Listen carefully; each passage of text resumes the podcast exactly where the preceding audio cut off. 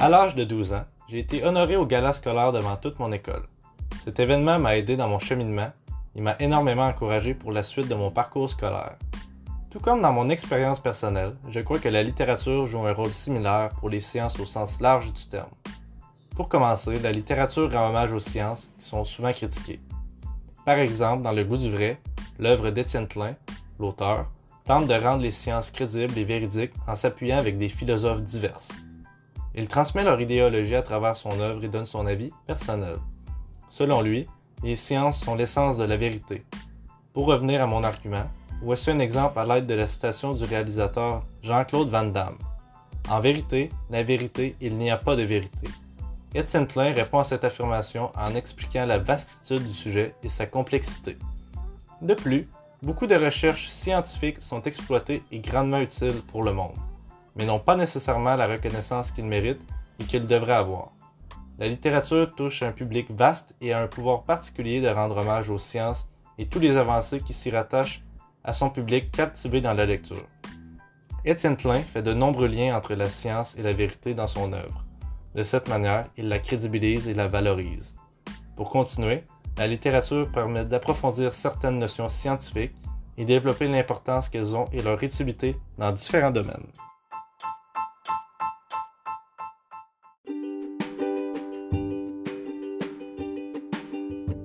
Ensuite, la littérature permet la diffusion des sciences. Elle permet de questionner son public face aux sciences et aux différents sujets qui sont interreliés. Pour expliquer mon point, je vais y aller avec l'actualité. Par exemple, la pandémie actuelle nécessite des mesures sanitaires bien précises. Pour s'assurer de véhiculer le message à travers le monde entier, la littérature sert d'intermédiaire entre la science et la population concernée. Chaque nouveauté à propos du virus est entre autres partagée à travers la littérature. Le virus mute de plus en plus et la littérature permet non seulement de se maintenir à jour, mais de s'éduquer davantage en transmettant des informations plus précises et pertinentes pour bien comprendre le fonctionnement du virus et s'en éloigner du mieux que nous pouvons.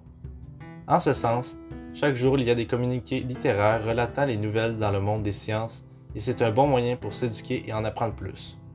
La littérature offre une approche différente dans sa diffusion, elle touche un public différent des autres moyens de diffusion et elle génère ainsi donc plus de visibilité aux sciences. Dans l'espèce fabulatrice, l'œuvre de Nancy Houston, la science est le sujet principal.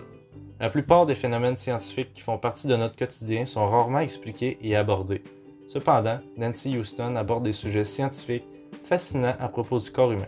Par exemple, dans son œuvre, elle cite Chez certains patients atteints d'épilepsie grave, avant le développement des médicaments pour empêcher la transmission des crises d'une moitié du cerveau à l'autre, l'on intervenait chirurgicalement pour sélectionner le corpus callium qui les reliait. C'est un exemple de ce que la littérature peut permettre aux sciences. C'est un moyen d'aborder les sujets moins fréquemment utilisés mais tout aussi intéressant et peut-être même utile pour certains.